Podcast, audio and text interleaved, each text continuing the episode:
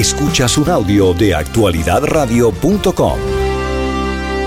Eh, un hombre que está al tanto del día a día de nuestra comunidad, del palpitar eh, del corazón eh, de este sitio tan especial en el mundo, no solo en Estados Unidos, que se llama Miami Dade, y además una persona sumamente informada de, de todo el acontecer mundial eh, nacional local. Me estoy refiriendo a Julio Quiveiro. Buenos días, Julio, ¿cómo estás? Buenos días, Ricardo. Gracias por tenerme otra vez aquí en el programa y gracias por tus elogios.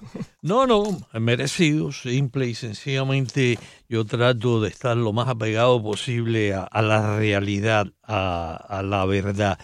Y personas así como tú no abundan, así que hay que señalarlo. Oh hay gente que... Eh, eh Esas son palabras mayores. No, no, hay gente que se desinforma, desinforma. Eh, la gente esa, yo, yo no entiendo la lógica esa todavía que te dicen, eh, porque nadie ha hablado de esto. y porque absolutamente aquello, yo no sé si es una deficiencia de... Con una voz nasal, ¿no? Con una voz nasal. O, una, una, voz contundente, como si fuera la, la, voz de un profeta, ¿no? No contemplan la menor duda, me parece. Eh, eso lo usaban los comunistas, usaban, eh, decían, eh, porque atacan eso, pero no dicen una sola palabra. Ah, sobre... Fidel, Fidel decía, cuando aquí había una de, en la voz engolada, esa ridícula. cuando la acusaron de fusilamiento. Sí, y, siempre jugaba Fidel con esa deficiencia de neuronas, esa lógica hay que, decir, retorcida de mucha gente que eh, se creen dueños de la verdad y, que ser dueño de la verdad es una cosa fácil porque lo saben todo, están al tanto de todo lo que se ha publicado, eh, de todo lo que se ha comentado.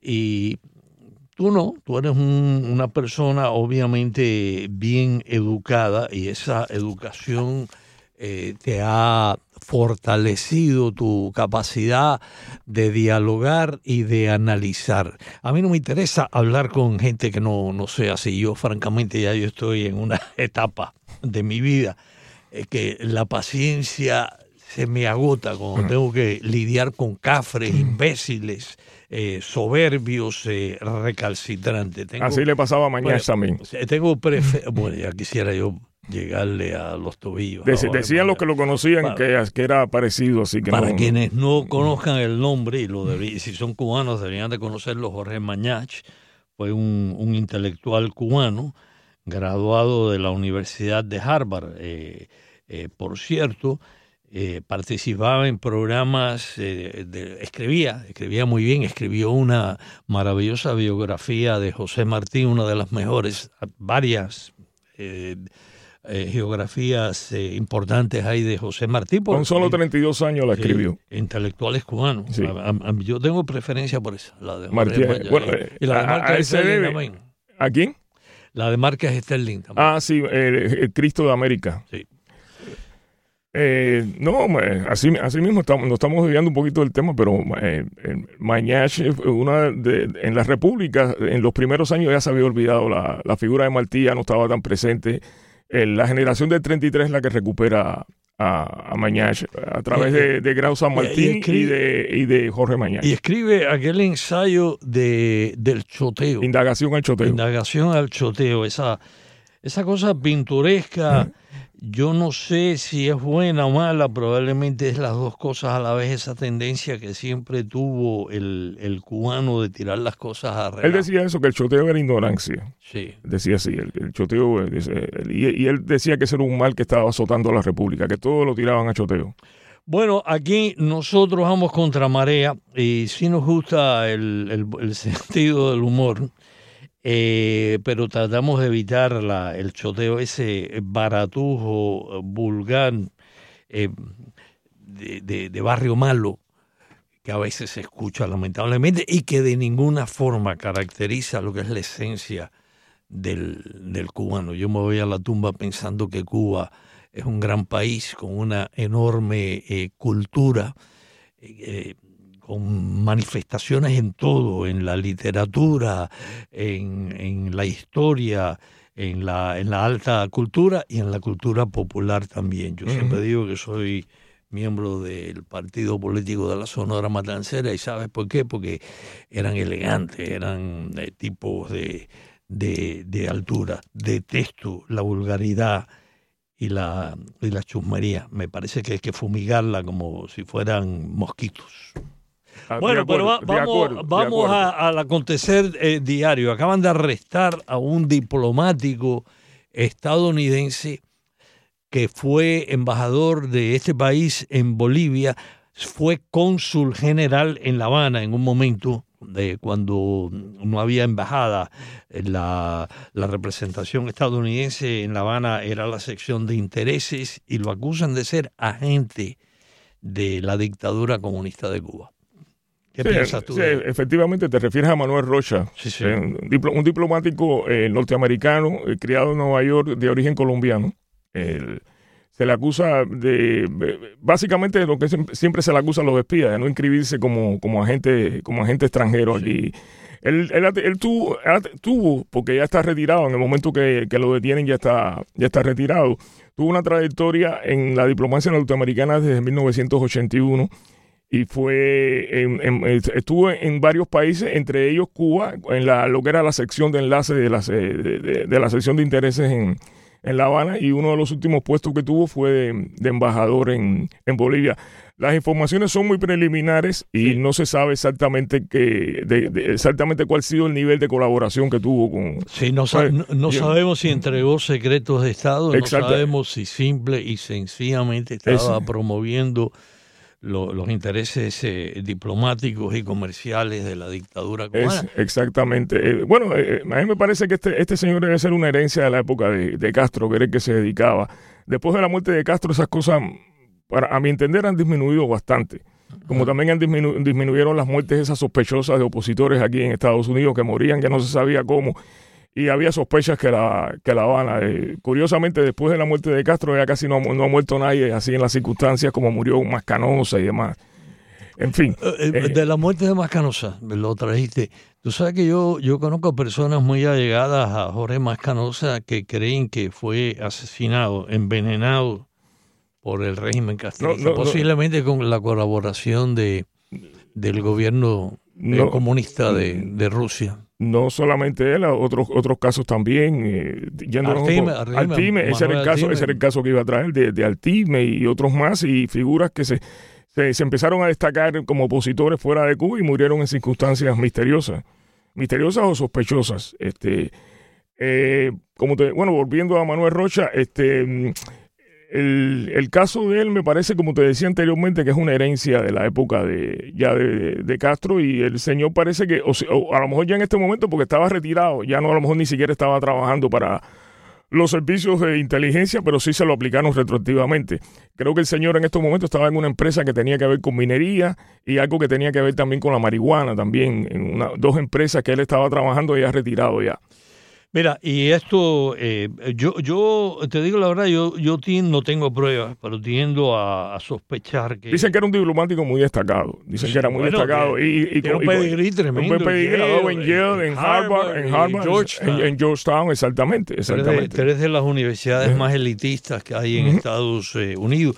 Pero hay que recordar lo- lo- los precedentes aquí. Hay que recordar que Ana Belén Montes, una, una espía que ya cumplió su larga pena carcelaria, ¿no?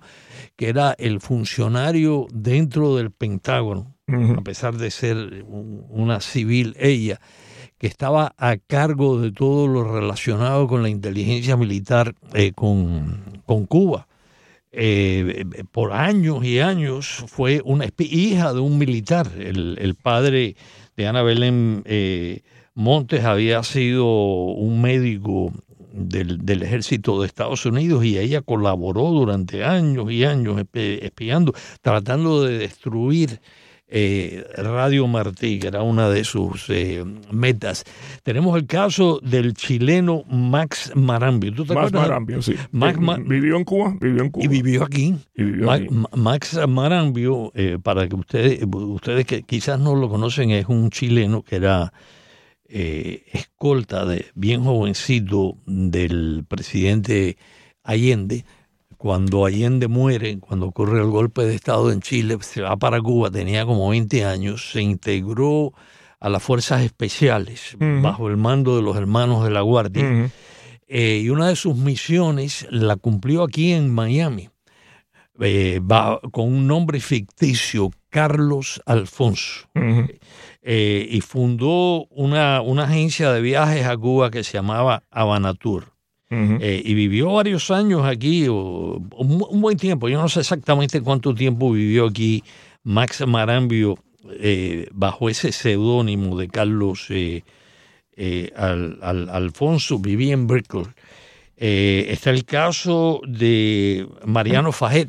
Mariano ah, que era un alto funcionario. El, hijo del famoso Mariano Fajet también. Era, él, trabajaba para inmigración y, también eh, se dice que trabajaba también para los servicios de inteligencia cubano. Había una, hay una grabación que lo tiene hablando precisamente por teléfono con uno de, los, de los agentes.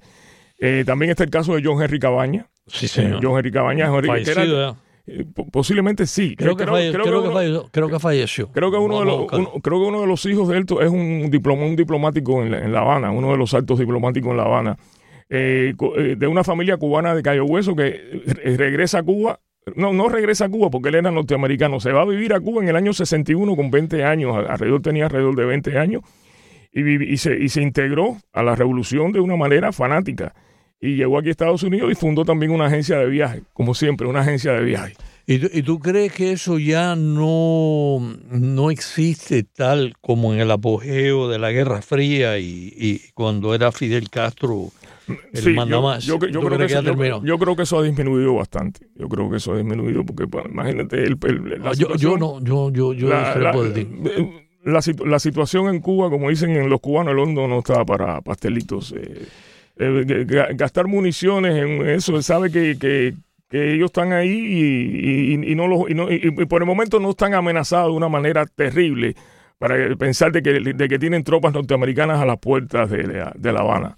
Mira, yo, yo, yo creo que, eh, que eh, oye, está la red avispa también. La red avispa. La red avispa, que por cierto, siempre hablan de los cinco. Esos fueron los cinco que no pactaron con el gobierno federal, pero habían otros veintipico que sí pactaron y a esos no los mencionan. Pero era una red bastante extensa, pero tampoco eran tan patriotas porque cuando en cuanto lo cogieron se viraron y se pusieron a trabajar con el se, se, les aflojaron la, la pierna. Y, parte, parte, queridos amigos, que ustedes escuchan, parte de la misión de la red avispa, no de, de, los eh, principales líderes que fueron los cinco, aquellos que fueron puestos en libertad eh, por el presidente Obama cuando se restablecieron relaciones diplomáticas entre La Habana y Washington. Los otros, las clarias, como lo dicen los bottom feeders, parte de la misión de la red avispa era llamar a las estaciones de radio para crear confusión, para crear división.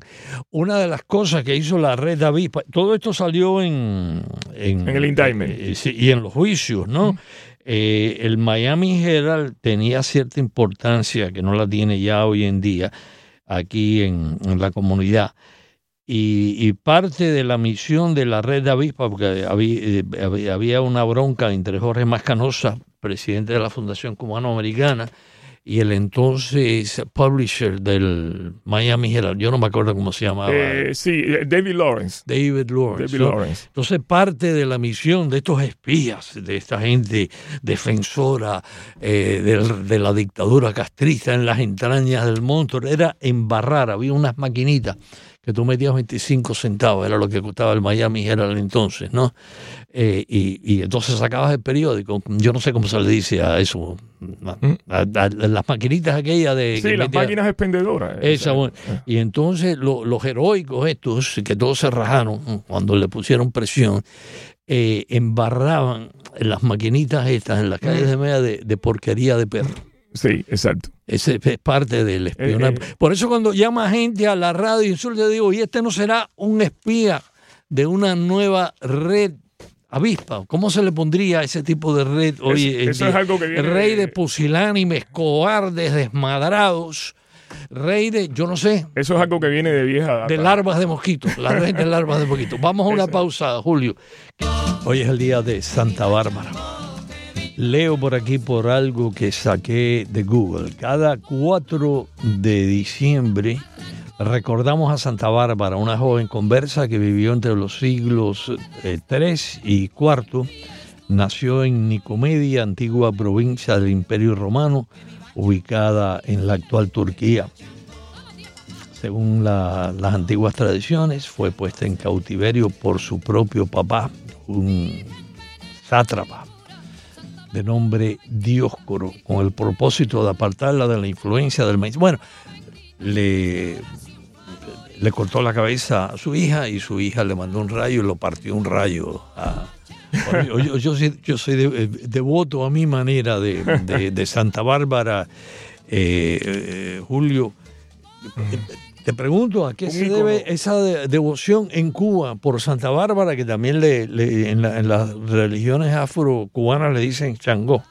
Eh, específicamente por eso, por el sincretismo. Este, los, las autoridades españolas no permitían a, los esclavos de origen africano que, celebraran sus deidades, se lo tenían prohibido. Y entonces ellos, para poderle celebrar, pues le, ponían nombres de, santos eh, católicos y ese es el caso de, Santa Bárbara, eh, pues, precisamente, y, está el, otro caso que ahora pues, se, me olvidó, se me, no me vino a la mente, pero también es... Eh, De Babalú Ayer. Babalú Ayer. De Babalú Ayer. Chango es Santa Bárbara. Sí, eh, de Babalú Ayer, que también lo toman como San Lázaro, pero era para, para enmascarar a, los, a las autoridades españolas que no le prohibían celebrar a sus deidades. Y Yemayá es la Virgen de la Caridad del Cobre. Eh, no, Ochun. Ochun. Ochun. Ochun. Exacto. Exactamente. Okay. Yemayá es la de regla, sí, la Virgen de regla. todo, todo, eso está dado por el sincretismo religioso. Oye, eh, le dicen San le, eh, por eso me le pusieron San Lázaro, que San Lázaro no es un santo reconocido por la iglesia. O sea, el San, Lázaro de las muletas no es un santo reconocido por la iglesia, pero lo tienen como un santo igual. Y sin embargo, tenemos el santuario de San Lázaro. Sí, aquí, aquí en, no, y, en, Cuba. sí, no, y, está el otro, el, otro Lázaro, el otro Lázaro sí es reconocido por la iglesia. Ah, no son el mismo. No, no es el mismo, no es el mismo. Bueno, vamos a ver, eh, porque yo me, me equivoco con esto. Yemayá es la Virgen de Rey, que también hay una gran devoción en, en Brasil por, por. Y le dicen lo mismo. eso, eso es sincretismo. El sincretismo ese viene por eso, por la prohibición que tenían los, los esclavos africanos. De Ochun es la Virgen de la Caridad.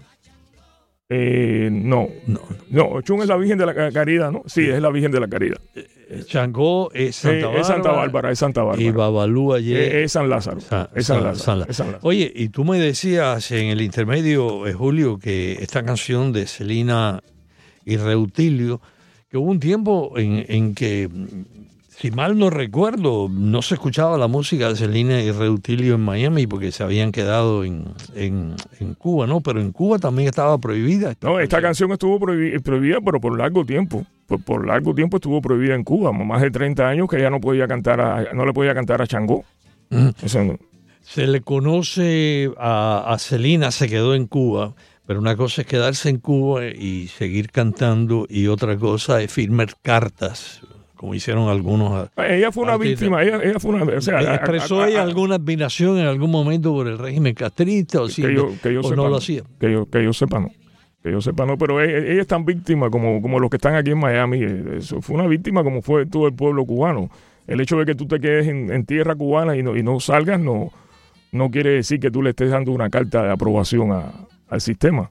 Pero en, en ambas eh, orillas del estrecho de la Florida, sobre todo allá, hubo cierta prohibición de, de música. Celia la prohibieron, a la Sonora Matancera, a Exactamente. Yo creo a, José, a José Feliciano, el boricua, cuando lo, coronaron aquí como rey del festival, el desfile de la calle, el festival de la calle 8. Y todos, los, todos los, cubanos que, que, emigraron también los prohibieron en la radio y la televisión. Habían dos casos, habían dos casos, que era el de Vicentico Valdés y el de Panchito Risset, que lo ponían en la emisora Seo que tenía, que era, lo dirigía Guido García Inclán, que venía de la época de la República, no se quiso quedar y bueno, como, Fidel como que le dio un poquito de, de carta ahí para que y entonces él ponía, él ponía a esos dos músicos que eran músicos cubanos, pero que habían emigrado antes de 1959, los que los que emigraron posterior. Bueno, yo no, te- yo tenía Miguelito Valdés y eso no lo no, yo tenía amigos, yo, yo soy muy fanático del jazz y en un viaje que hice una vez a Canadá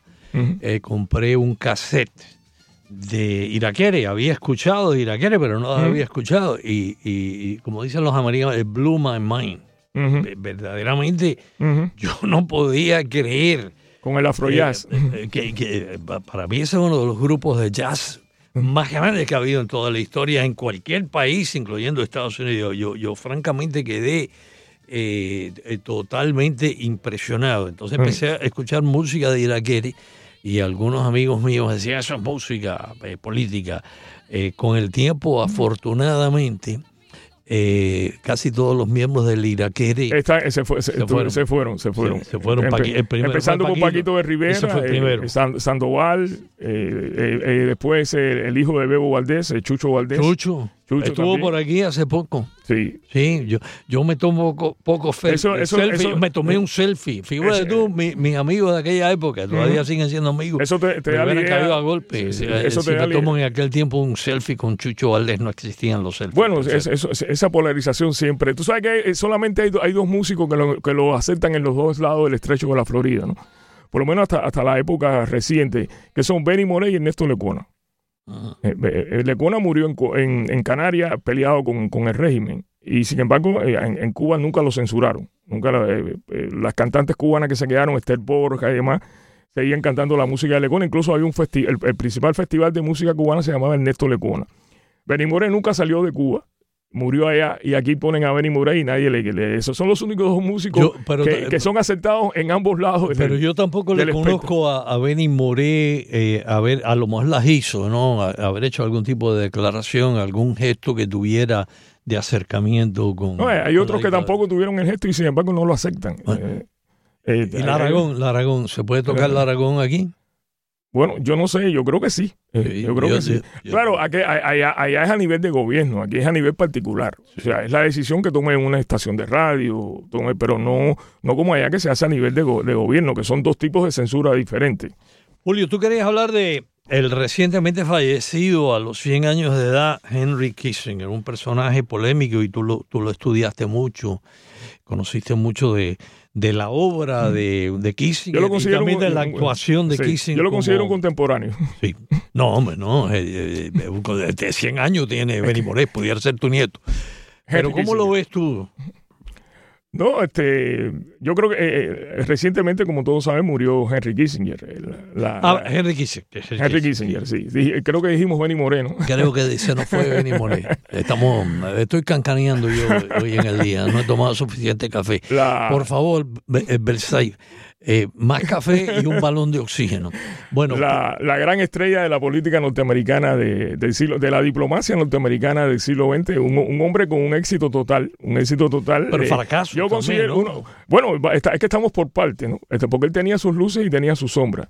Eh, re- realmente para mí, para mí, la- las cosas que más se le critican para mí fueron sus mayores éxitos y las que más se le celebran para mí fueron sus mayores fracasos. Claro, ¿cuáles este- fueron las eh, los grandes éxitos? China, por ejemplo. eh, la, la- la cuestión china, realmente esa partida de ajedrez al final la, jugó- la- la ganaron lo- los chinos.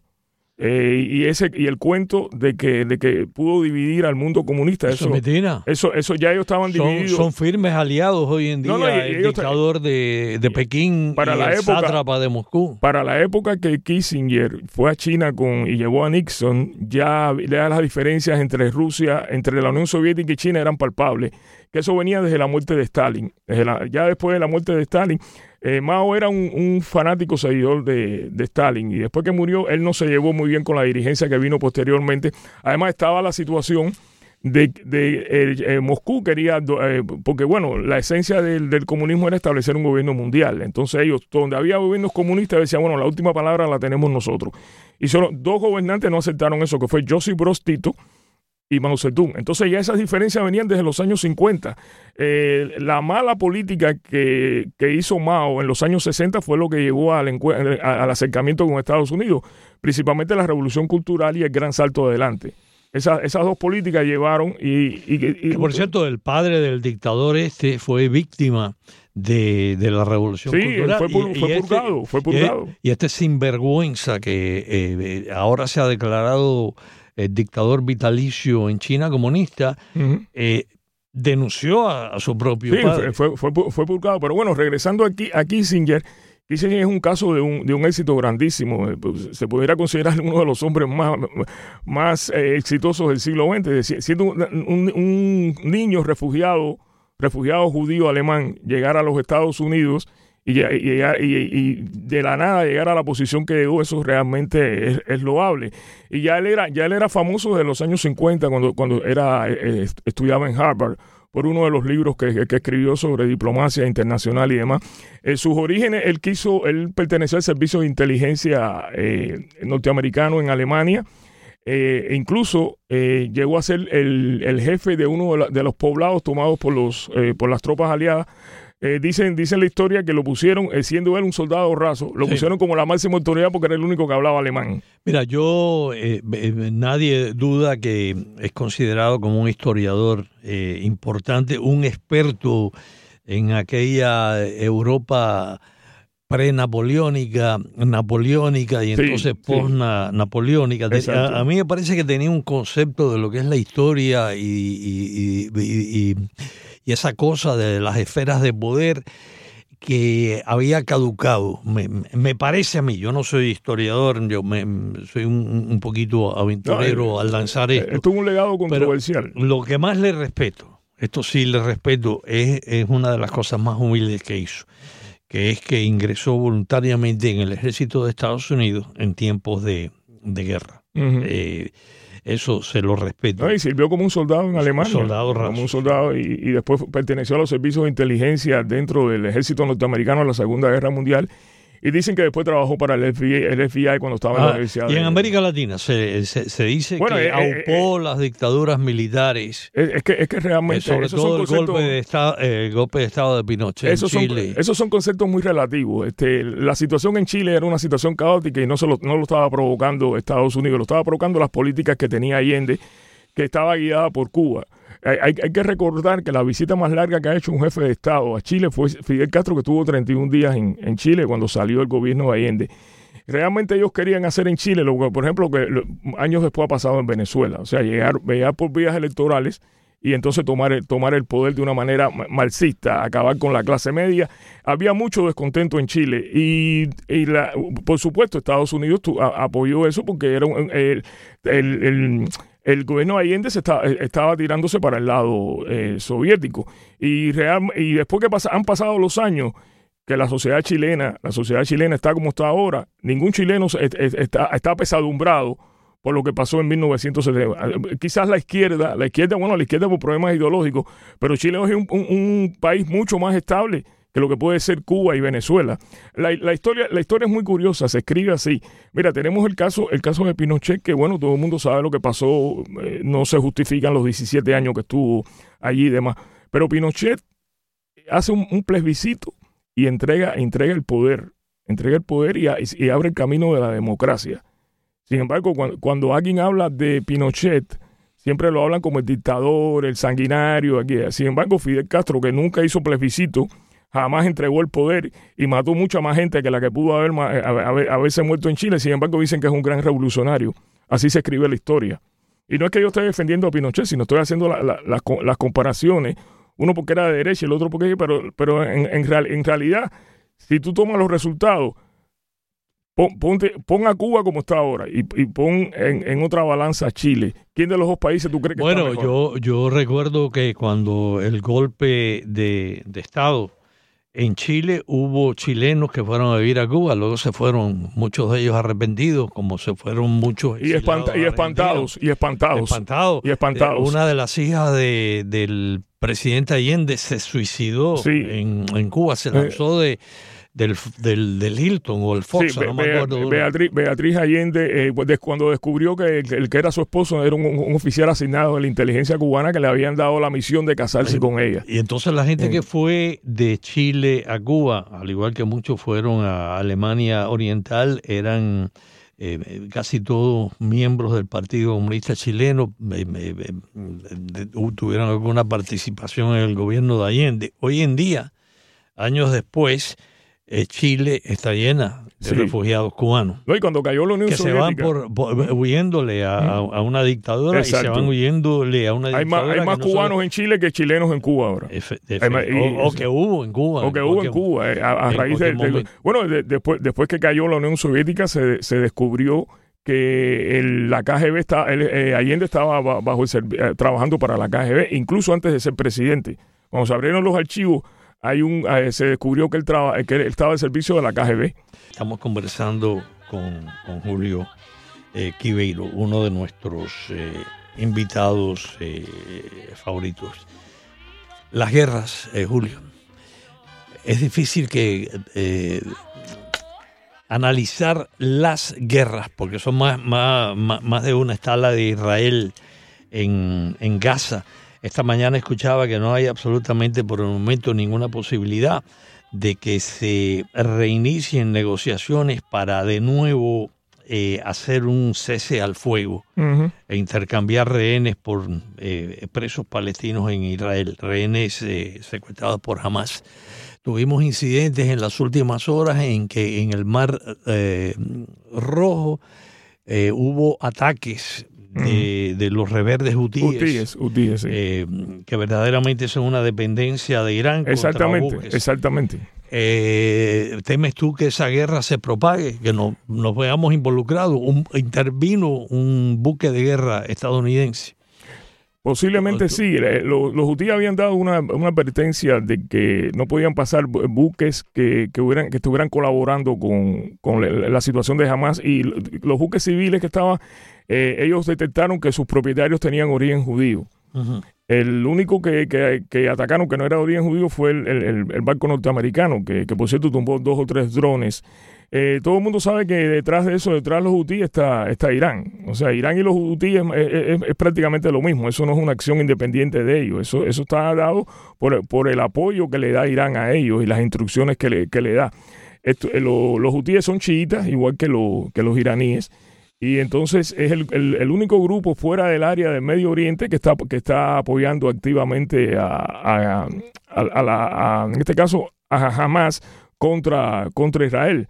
Hay que, hay que tener en cuenta que cuando empezó el ataque, ellos también lanzaron cohetes, también le lanzaron cohetes a. ahora, que vaya a tener un alcance global, este, no, no, no sé, no, realmente no, A lo mejor sí, a lo mejor se, se prende la llama y se forma, y se eh, forma la gran guerra en el Medio Oriente. La que, pero bueno, peor fue la situación en el año 73 cuando la guerra, eh, cuando la guerra de Yom Kippur, que entraron, nada menos que entró eh, dos países poderosos, que eran Egipto y Siria, entraron contra Israel y sin embargo aquellos en, creo que fue como en 14 días, por cierto, uno que dicen que fue uno de los logros de Henry Kissinger, hablando de Kissinger. Eh, estaba escuchando esta mañana en NBC, esta mañana vi el noticiero de NBC, el Today Show, y decían que está estancada la, la ayuda en el Congreso, está estancada, la, o sea, la solicitud de la Casa Blanca de ayuda eh, para Ucrania, Israel y, Taiwán. Ese es un frente de guerra también. Eh, exactamente, eso, es un, como dicen, un asunto pendiente. Este, eh, China no se, no se resigna a que Taiwán siga siendo una provincia independiente, como ellos le llaman, una provincia rebelde. Ya prácticamente Taiwán es otro país. Ya Taiwán prácticamente después de tantos años casi no tiene nada que ver con, con, China. Pudiera declararse un país independiente y nadie en Taiwán se iba a no, y, se iba a poner bravo por eso. Es un país súper armado. Sí, no, por, o sea, es muchísimo más. La, por supuesto. Isla, la isla de ¿cómo le decían antes? Formosa, ¿no? Formosa, sí. Eh, porque era de eh, origen portugués. Bueno, eh, Formosa significa en portugués hermosa. Hermosa. Hermosa.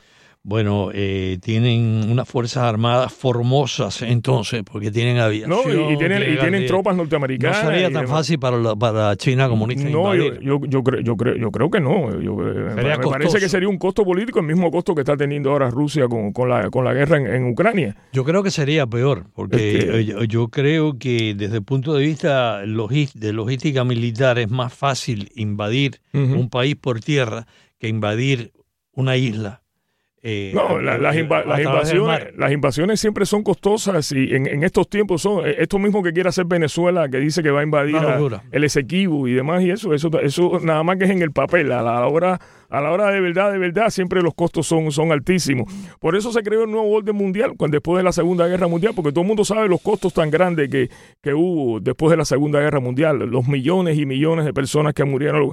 Entonces, por eso Estados Unidos siempre está tratando por todos los medios de preservar ese orden para que no se produzca un conflicto que en este caso sería el, último. Como decía Albert Einstein, yo no sé si va a haber una tercera, lo que, no, lo, que, lo que sí sé que no va a haber una cuarta guerra mundial. Bueno, hasta aquí el programa en el día de hoy. Contacto directo, vamos a una pausa. Actualidad Radio 1040, una emisora de actualidad Media Group.